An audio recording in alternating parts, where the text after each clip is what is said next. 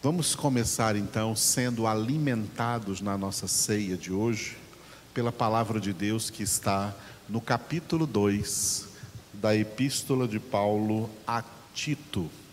Tito, capítulo de número 2.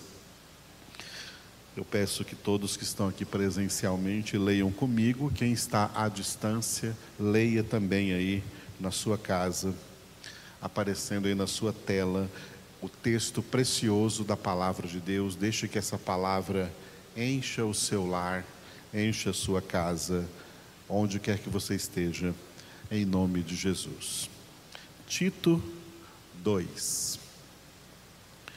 Tu, porém, fala o que convém à sã doutrina.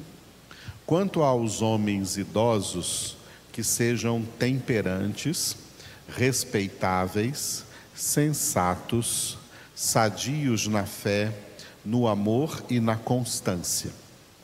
Quanto às mulheres idosas, semelhantemente, que sejam sérias em seu proceder, não caluniadoras, não escravizadas a muito vinho, sejam mestras do bem, a fim de instruírem as jovens recém-casadas a amarem ao marido e a seus filhos, a serem sensatas, honestas, boas donas de casa, bondosas, sujeitas ao marido, para que a palavra de Deus não seja difamada.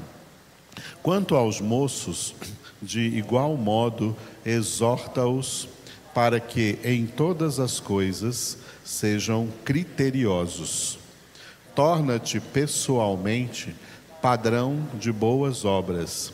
No ensino, mostra integridade, reverência, linguagem sadia e irrepreensível, para que o adversário seja envergonhado, não tendo indignidade nenhuma que dizer a nosso respeito.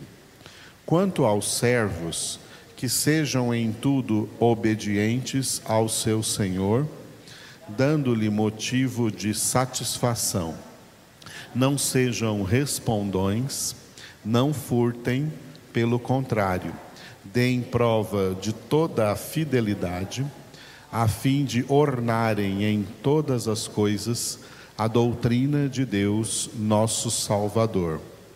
Porquanto a graça de Deus se manifestou salvadora a todos os homens, educando-nos para que, renegadas a impiedade e as paixões mundanas, vivamos no presente século sensata, justa e piedosamente, aguardando a bendita esperança e a manifestação da glória do nosso grande Deus e Salvador Cristo Jesus, o qual a si mesmo se deu por nós, a fim de remir-nos de toda iniquidade e purificar para si mesmo um povo exclusivamente seu, zeloso de boas obras. Dize estas coisas, exorta e repreende também com toda a autoridade ninguém te despreze. Aleluia. Louvado seja Deus por essas palavras. Palavra da graça do Senhor para nós.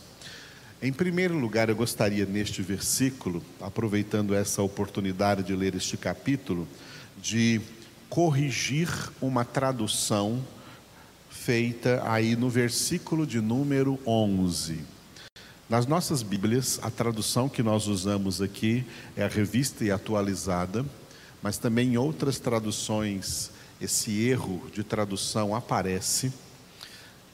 Aqui na nossa tradução está escrito: Porquanto a graça de Deus se manifestou salvadora a todos os homens. Quem lê este versículo acaba entendendo que a salvação é universal.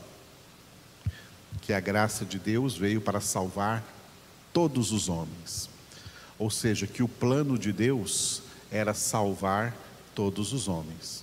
Se o plano de Deus fosse salvar todos os homens, esse plano não poderia ser frustrado. Jó 42, 2: Bem sei que tudo podes e nenhum dos teus planos pode ser frustrado. A história, a escritura e a realidade da humanidade nos mostra que a salvação, além de não ser para todos, não é nem para a maioria, é para uma minoria, a qual Jesus chamou de poucos escolhidos. O apóstolo Paulo, quando escreveu Tito, escreveu na língua grega, como todo o Novo Testamento foi escrito na língua grega. E a tradução correta deste versículo é essa que eu vou falar agora para vocês aqui. Ó. Porquanto a graça salvadora de Deus se manifestou a todos os homens. Percebeu que eu troquei a palavra salvadora de lugar? Ó, na Bíblia aqui está escrito assim, nessa tradução nossa em português, que está errada, está escrito assim: Porquanto a graça de Deus se manifestou salvadora a todos os homens, como se salvando todos os homens. Paulo não escreveu assim, ele escreveu: Porquanto a graça salvadora de Deus se manifestou a todos os homens. Qual que é a diferença? A diferença é que o que Paulo está dizendo é que todos os homens, toda a humanidade, todos sabem que Jesus Cristo veio ao mundo. Essa foi a manifestação da graça salvadora de Deus, a vinda de Jesus ao mundo. Crentes e descrentes no mundo sabem que Jesus Cristo, Filho de Deus, veio ao mundo. A personagem, o personagem Jesus Cristo, como Filho de Deus, é um dos personagens globalizados no mundo. O mundo inteiro já ouviu falar de Jesus, o mundo inteiro já ouviu falar da sua morte na cruz tem cruz para todos os lugares. O mundo inteiro já ouviu falar que Deus enviou seu filho Jesus. O mundo inteiro já ouviu a palavra cristianismo. Cristianismo faz parte do mundo globalizado. Toda pessoa, toda criança que nasce hoje, nasce em um mundo onde o nome de Jesus é famoso, o nome de Jesus é conhecido. Por quê? Porque essa graça salvadora de Deus se manifestou a todos os homens, no sentido de todos os homens saberem disso. Todos os homens sabem disso. Ninguém é ignorante disso a menos alguma tribo indígena que esteja vivendo, mesmo ainda no início do século 21, tão longe da civilização que nunca teve contato com nenhuma outra cidade. Tem muitas tribos que já tiveram contato com a civilização, já levaram até luz elétrica para suas tribos, já levaram televisão, computador, internet. Já tem tribos indígenas com Wi-Fi. Mas pode ser que haja alguma tribo aí isolada em algum canto da terra, em que não chegou nem água encanada, nem energia elétrica, eles nem sabem que existem outros seres humanos, pensam que são só eles. Lá naquele meio, talvez eles nunca tenham ouvido. Mas se isso ainda existir, é muito raro. Tá? Os seres humanos em massa já ouviram falar de Jesus. E é isso que o Paulo está dizendo aqui no versículo 11, tá? A salvação de Deus em Cristo Jesus, a graça salvadora de Deus em Cristo Jesus foi manifestada a todos os homens por causa da primeira vinda do Senhor Jesus. A primeira vinda do Senhor Jesus foi algo tão impactante na história da humanidade que mudou até o calendário que as pessoas estudam na escola. Quem estuda na escola lê livros de história e vê os fatos históricos A, C e DC, antes de Cristo, antes de Cristo e depois de Cristo como até mesmo a contagem dos anos mudou depois de Cristo. Com a vinda de Cristo começou uma nova contagem, e é por causa dessa nova contagem que nós estamos agora no século 21, estamos no ano 2021. Por causa da vinda de Jesus. Olha como a primeira vinda de Jesus impactou o mundo inteiro, porque o mundo inteiro ficou sabendo da vinda de Jesus como Salvador para, para ser o centro da obra da salvação de Deus. É isso que Paulo está dizendo aqui no versículo 11. É assim que a graça salvadora de Deus foi manifestada a todos os homens, a crentes e a descrentes. Quem está morrendo indo para o inferno, está morrendo indo para o inferno não é por ignorância de não ter conhecido Jesus, de nunca ter ouvido falar de Jesus, Todos ouviram falar de Jesus. Pouco ou muito, certo ou errado, todos ouviram falar de Jesus que ele veio ao mundo, que ele morreu na cruz. Isso está em filmes, está já passou por todos os cinemas. Teve o famoso filme do Mel Gibson aí que passou em todas as telas do mundo inteiro, fazendo maior sucesso. Tem celebrações de teatro por aí o ano inteiro com a crucificação de Jesus. Isso está em livros, está em quadros, está em figuras, está até em imagens e estátuas feitas pelos homens. Tudo isso está aí. Ninguém pode dizer assim: Jesus, não, nunca ouvi falar. Ninguém pode dizer isso. Todos ouviram falar, porque isso aqui é palavra de Deus, e essa palavra de Deus já está cumprida. A graça salvadora de Deus já se manifestou a todos os homens. Todos os homens sabem que a pessoa mais importante do universo pisou aqui nessa terra. E o nome dessa pessoa é Jesus. Agora, falando daqueles que são alcançados pela graça, que são beneficiados, abençoados com a obra da salvação, a graça de Deus, tá?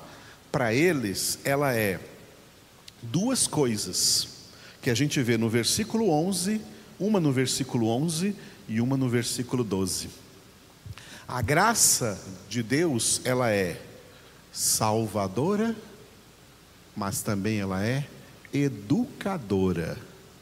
Salvadora e educadora. Isso é muito importante, porque tem gente que quer ser salvo, mas não recebe a educação que a graça salvadora vem trazer. Não quer ser educado. Deus não tem filhos mal educados. Filhos mal educados, Deus não receberá na sua casa, Deus não receberá na glória. Por isso que a função da graça não é apenas nos salvar, mas a função da graça é também nos educar. Por isso o versículo 12, ó, educando-nos para que, renegadas a impiedade e as paixões mundanas, vivamos no presente século sensata, justa e piedosamente. Vamos repetir esse versículo 12. Educando-nos para que, renegadas a impiedade e as paixões mundanas, vivamos no presente século sensata, justa e piedosamente. Aleluia. A graça de Deus não veio apenas operar salvação em nossa vida, mas operar em nossa vida essa educação que Paulo cita aqui no versículo 12. Ela veio para nos educar, sabe por quê? Porque nós somos muito mal educados, em muitos sentidos. A graça de Deus quer nos educar. Essa educação da graça é a mesma coisa que nós também chamamos e vemos na Escritura como santificação. Aquela santificação de Hebreus 12, 14, sem a qual ninguém verá o Senhor. Santificação, então, um outro nome para santificação é educação. Tá? Educação. Paulo também fala sobre educação. Vamos voltar aqui em Tito 2, mas aproveitar que está aí bem pertinho, 2 Timóteo 3, 16 e 17.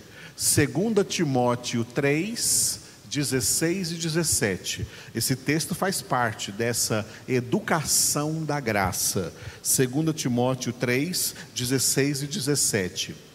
Toda a escritura é inspirada por Deus e útil para o ensino, para a repreensão, para a correção, para a educação na justiça, a fim de que o homem de Deus seja perfeito e perfeitamente habilitado para toda boa obra. Vale a pena repetir. Vamos repetir? Toda a Escritura é inspirada por Deus e útil para o ensino, para a repreensão, para a correção, para a educação na justiça, a fim de que o homem de Deus seja perfeito e perfeitamente habilitado para toda boa obra. Dentro de tudo que falou aí está escrito também educação na justiça, tá vendo aí? Educação na justiça. Deus quer nos educar. Um dos propósitos da obra da salvação é educação. Quantos filhos que existem que querem receber dos seus pais dinheiro, suporte financeiro, recursos materiais, mas na hora de receber educação eles se recusam, não querem receber educação. Deus não aceita essas pessoas como filhos. Essas pessoas vão para o inferno e não para o céu. O inferno é lugar de gente mal educada. O céu é lugar para gente muito bem educadas. Educadas em toda conformidade com a palavra de Deus. Porque a graça de Deus é não somente salvadora, mas também educadora. E voltando agora para o Tito 2,12, ó, o Tito 2,12 fala implicitamente aqui, eu vou explicitar para vocês, o Tito 2:2 ele fala implicitamente das duas dimensões da santificação. A santificação, sem a qual ninguém verá o Senhor, ela tem duas dimensões: a dimensão negativa e a dimensão positiva. A dimensão negativa é tudo aquilo que nós temos que perder tudo aquilo que nós temos que renunciar, tudo aquilo que nós temos que deixar, tudo aquilo que Deus vê em nós e Ele não gosta e Ele não quer que isso esteja mais em nossa vida. Essa dimensão negativa. E a dimensão positiva é o contrário. Tudo o que Deus quer nos dar com a graça, tudo o que nós precisamos ganhar aí na nossa santificação. O versículo fala das duas coisas. Primeiro a negativa e depois a positiva. Olha só, versículo 12 novamente, Tito 2:12. Educando-nos para que dimensão negativa, renegadas a impiedade, e as paixões mundanas. Agora vem a positiva. Vivamos no presente século sensata, justa e piedosamente. Dentre as coisas que nós temos que perder, temos que perder a impiedade. Impiedade é coisa de ímpios, e Deus não nos quer mais ímpios. Temos que perder a impiedade e temos que perder as famosas e volumosas e numerosas paixões mundanas. Perder todas as paixões mundanas. Todos os ídolos do mundo, todas as inclinações carnais, malícia, sensualidade, maldade, etc. Na, na obra da santificação, temos que perder impiedade e paixões mundanas. E nós temos que ganhar três coisas na, na dimensão positiva. Nós temos que ganhar três coisas: sensatez, justiça e piedade para que vivamos no presente século sensata, justa e piedosamente, temos que ganhar sensatez, justiça e piedade. O que é sensatez? O que nos torna sensatos? O que nos torna pessoas sensatas, pessoas equilibradas, Pessoas que pensam aquilo que verdadeiramente devem pensar e nunca aquilo que não devem pensar. Pessoas que querem aquilo que elas devem querer e jamais aquilo que elas não devem querer. Pessoas que devem fazer aquilo que elas devem fazer e jamais aquilo que não devem fazer. Tudo isso significa sensatez. Gente sensata é gente equilibrada no pensar, no falar, no agir, no comportamento, na conduta. Pessoas sensatas são definidas como pessoas sábias. Jesus disse: quem é o homem sensato? O homem sensato é aquele que ouve a palavra e a pratica. Ele edifica sua casa sobre a rocha. Essa é a pessoa sensata. O homem insensato é o contrário, ouve a palavra, mas não pratica. Por isso está cheio de crentes insensatos. Não vão para o céu, como qualquer ímpio vão para o inferno. O céu é para quem ouve e pratica a palavra. Portanto, qual é a origem da sensatez? A palavra de Deus. A palavra de Deus forma filhos sensatos, filhas sensatas. E sensatez é até uma palavra-chave aqui nessa epístola de Paulo a Tito, porque ó, só nesse capítulo 2 é citado lá para os idosos, os homens idosos, no versículo 2, que eles sejam sensatos. E é citado aqui também para as jovens recém-casadas, versículo 5, a serem sensatas. Em suma, todos, casados, solteiros, homem, mulher, velhos, crianças, idosos, a Escritura Sagrada nos educa na sensatez, a sermos pessoas sensatas e não pessoas insensatas. Justiça. Justiça é exatamente viver de acordo com essa sensatez. Justiça, fazer justiça é praticar a palavra de Deus, porque a palavra de Deus é justa. As ideias dos homens são injustas, os pensamentos dos homens são injustos, os pensamentos de Deus são justos. A Escritura diz muitas vezes no livro dos Salmos, especialmente, salmistas orando e dizendo: Senhor, todos os teus juízos são justos, toda a tua palavra é justa, todos os teus mandamentos são justos. Justiça, fazer justiça, é viver a palavra de Deus, transformar a palavra de Deus em vida prática vida diária que nós vivemos, tanto dentro como fora de nossas casas, no meio da sociedade, no meio do mundo. E para temperar essa sensatez e essa justiça, ela é temperada pela piedade. O que, que é viver piedosamente?